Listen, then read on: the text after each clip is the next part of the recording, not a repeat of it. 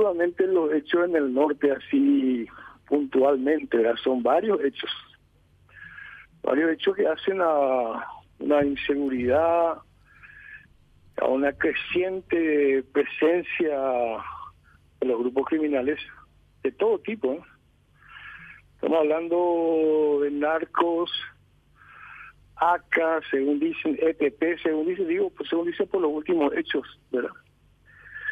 Y también de grupos criminales que ya no sabemos, como el caso de Santaní, por ejemplo, ¿verdad? Y yo tengo una opinión, porque cada vez que ocurre esto, lo que se discute es si hay que cambiarle al ministro del Interior o no hay que cambiarle al ministro del Interior, o hay que cambiar al comandante de la policía o no hay que cambiarle eso. Todas las veces esa es la reacción desde la política, también de los, de los periodistas en general. Y es probable que este ministro o aquel ministro o el comandante o el jefe de la Fuerza de Tarea Conjunta realmente este, no haga bien su trabajo, no estoy haciendo juicio sobre eso.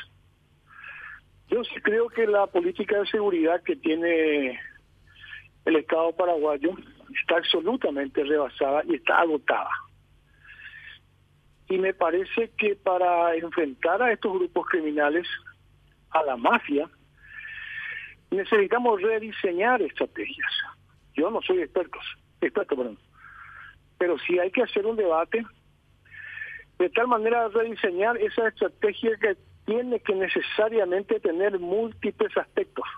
Eh, el tema policial, yo defiendo y lo dije siempre, lo que se hizo en el 2010. Rafael Virizola se tiene que acordar aquel grupo de élite, de élite que se creó en el gobierno Lugo y después desapareció. Eh, soy un defensor de eso.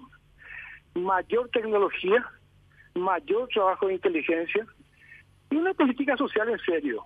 Una política social en serio, no como estas estas que se dan ahora que terminan siendo pura prenda, ¿verdad? Por eso Dios tiene que tener un componente en serio, eh, eh, múltiple, perdón, de tal manera de enfrentar a estos grupos porque el Estado paraguayo está con un problema estructural en materia de seguridad. Y a partir de ahí, y tampoco no vamos a tener resultados a corto plazo. Eso significa un resultado por lo menos a mediano plazo y, y hay hechos que realmente yo creo que hacen que la gente pierda confianza. Por ejemplo, voy a sacar dos, dos de los ejemplos. Ustedes se acordarán cuando la muerte y el asesinato de aquellas dos niñas le hacen llamar al presidente de la República y él, como un aficionado, presurosamente se va porque le dicen que posiblemente le mataron a Magna Mesa. Y resulta que no fue así, ya sabemos lo que ocurrió. Ahora, en que los narcos aparentemente tuvieron un enfrentamiento, este, murieron algunos que en principio dijeron que todos eran del EPP, ahora que uno solo era del EPP, le llaman de vuelta al presidente de la República y como otro aficionado, como dije antes, él se va de vuelta, triunfante. Y eso significa realmente una desorientación general en el propio Poder Ejecutivo, porque estoy hablando no, estoy hablando del presidente de la República, pero estoy hablando del comandante jefe de la Fuerza Armada de la Nación.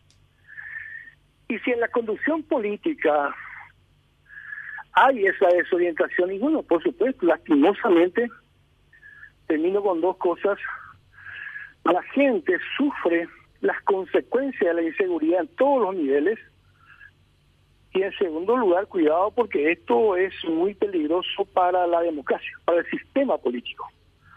Porque la gente va, este, obviamente por la decepción y la falta de confianza, va escuchando y mirando seguramente propuestas más autoritarias, porque este sistema político no le está dando respuesta.